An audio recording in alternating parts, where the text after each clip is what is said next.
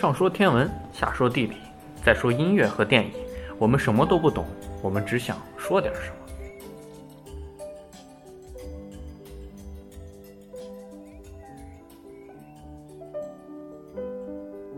那我们来聊聊天文。我们这一期天文的主题是跟大家来聊一聊各个星座的由来。那在聊今天的主题之前，各位听众如果对我们节目有什么想说的话，可以通过评论、私信、留言，在各个平台，喜马拉雅、荔枝、苹果 Podcast 上，呃，发给我们。那好，那我们现在来聊一聊这一期的主题。那听听十四是怎么说的，然后再讲讲天秤座。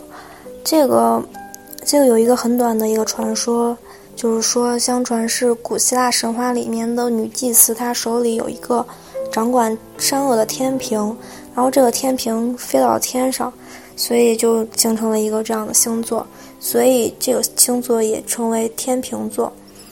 嗯，还有一个比较长一点的一个传说，就是跟刚才那个处女座那个正义女神是有关的，她就是从。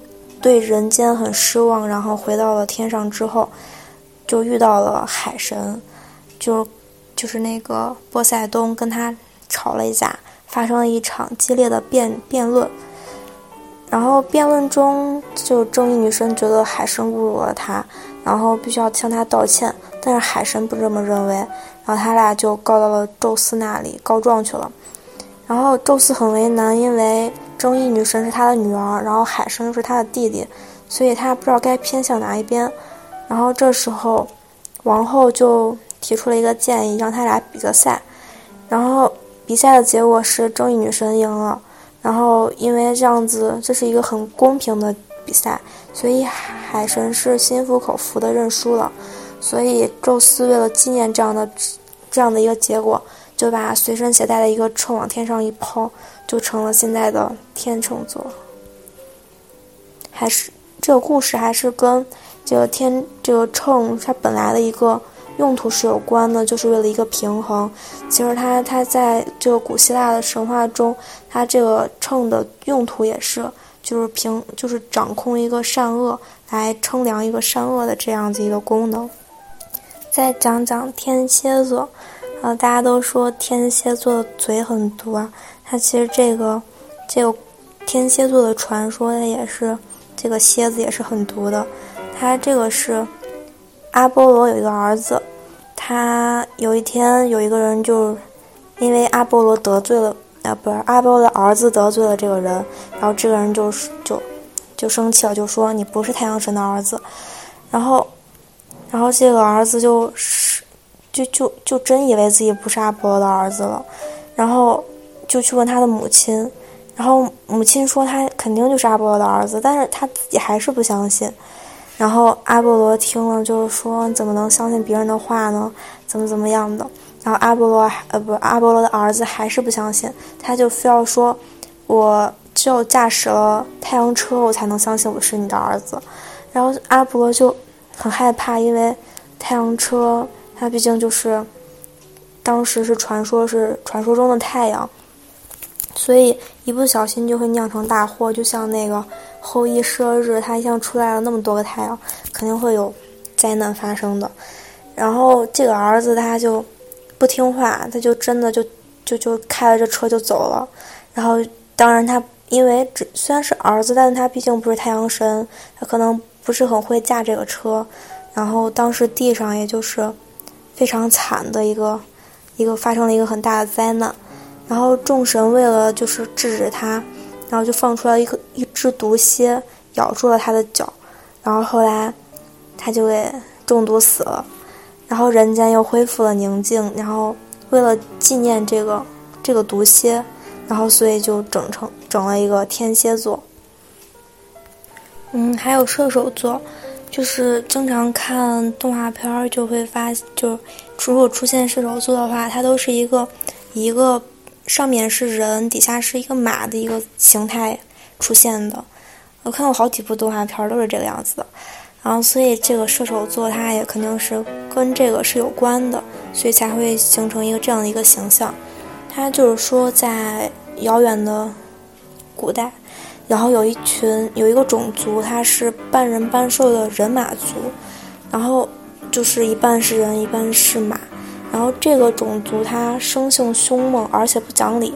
但是有一个例外，就是有一个人马，就是有一个人马，他是很善良的，所以跟很多神他都成为了朋友。然后有一天，有一天他就是有一个神跟人马族发生了争执，然后就这个神吧要射其他的，要杀死其他的人马的时候，然后无意中射中了这个这个人马的。就是这个善良的他的朋友的这个人马的心脏，然后他就他就这个人马就给死了，然后这个神当然就很伤心了。然后宙斯知道这个事情之后，然后就把他这个很善良的这个人马，他就变成变成了天上的一个射手座，然后也因为他的形象是半人半马，所以也称为人马座。嗯，再讲一下摩羯座它的一个传说。摩羯座也叫山羊座，啊，其实我想提它一个部动漫《妖精的尾巴》，它其中就有一个，就是女主，她是因为这这这部动漫它是跟魔法有关的，所以女主她是一个可以召唤，就是心灵的一个魔法，心灵就是星座的这些比较神奇的像精灵一样的东西，然后就是她在她她就。拥有了十二个星座，就是黄道十二星座的钥匙，就可以召唤这十二星座的心灵。然后其中这个，其实这些形象都是跟这些神话它是很相似的。就比如说刚说的人马座，呃，就不对，射手座也称人马座，它其实它的形象就是一个半人半马的一个形象。然后狮子座就是一个狮跟狮，它。虽然是个人形，但是头发跟狮子那个那个毛挺像的。然后，其中它那个摩羯座其实也就是一个人形的山羊的一个形态。然后这个摩羯座感觉非常有意思，十分爱读诗。然后感觉其实跟这个古希腊神话中这个摩羯座，它这个这个神这个是呃，它这个神话是跟一个神有关。然后这个神其实感觉跟那个动漫里面这个形象还是有点像的。然后就是说这个神他，呃，掌管牛羊，但是长得非常丑，然后所以大家一般都不喜欢跟他来往。有一天他们聚会的时候，天神听说他就这个神他能吹，嗯，吹箫特别好听，所以就让他就表演一下，然后。因为他平时都没有人跟他一起玩，所以他是肯定箫声是非常凄凉的。所以这个箫声一起，他旁边的森林就很多怪兽呀什么的，就都听着箫声就来了。然后当时那些神仙他们都吓得都变身就跑了，有的变成了鸟就飞走了，有的变成了鱼就跳到河里就游走了。然后这个神他就。不知道自己该变成什么好，于是就变成了一只山羊，跳到了溪水中。但是这个溪流太浅了，容不下这一头山羊，所以它下半身变成了一个鱼，上半身还是个山羊。所以有时候我们会觉得这个摩羯座其实像是像是一个鱼的一个形态，其实它是一个半鱼半山羊的一个形态。还有水瓶座的一个传说。就是说，当时神界有一个，他们经常会举办宴会，然后所以就会有专门为宙斯倒酒的一个职位。当时就是为宙斯倒酒的这个这个人，她是一个女孩子。她有一种说法是她受伤了，没有办法再继续承担这个工作；还有一种说法就是她把酒瓶子不小心给打了，然后宙斯很生气，就不让她再承担这个工作了。反正就是。现在没有人来干这个工作，于是宙斯就要找一个新的人。然后他听说特洛伊城有一位长得非常帅的一个王子，嗯，然后他听说了这个这个人，然后他就他就想让这个人为来为他来倒酒，但是他是一个因为是一个人间的人嘛，所以他肯定不愿意。嗯，还是会思念家乡、思念亲人的。于是宙斯就变成了一只老鹰，把他给抓了回来，让他来倒酒。然后这下王子就没有办法了，只好待在了神界。嗯，他待在神界的时候肯定会思念家乡，然后家乡的人也肯定会很思念他。宙斯就会觉得很惭愧，于是就把他变成了一个一个星座，挂在了天上，这就是水瓶座。然后，然后最后只剩下一个星座了，就是双鱼座。听这个名字好像是跟两条鱼是有关，但其实并不是，它是这并不是两条鱼的一个神话故事，这还是两个神，而且还是母亲和孩子的一个故事。就是说，呃，当时有一个神界有一个巨大的宴会，然后请了是。所有的神仙，所以美神维纳斯就带着自己的孩子丘比特，叫丘比特，他们两个去参加这个宴会了。然后这个宴会就十分盛大，然后，但是突然来了一位不速之客，他就想，就是捣乱。然后他首先是把盘子推翻了，然后又砸了场子，然后大家都开始害怕起来，然后就四处逃窜，然后。当然，当妈妈的维纳斯就十分担心自己的孩子，然后最后找了半天，终于找到了孩子了。然后，但是他孩子已经吓得已经走不动路了。然后为了防止就是，就是在这场灾难中他俩在走失，然后他就想了一个办法，他把他把他用一条绳子把自己两个人的脚绑在了一起，然后变成了两条鱼逃走了。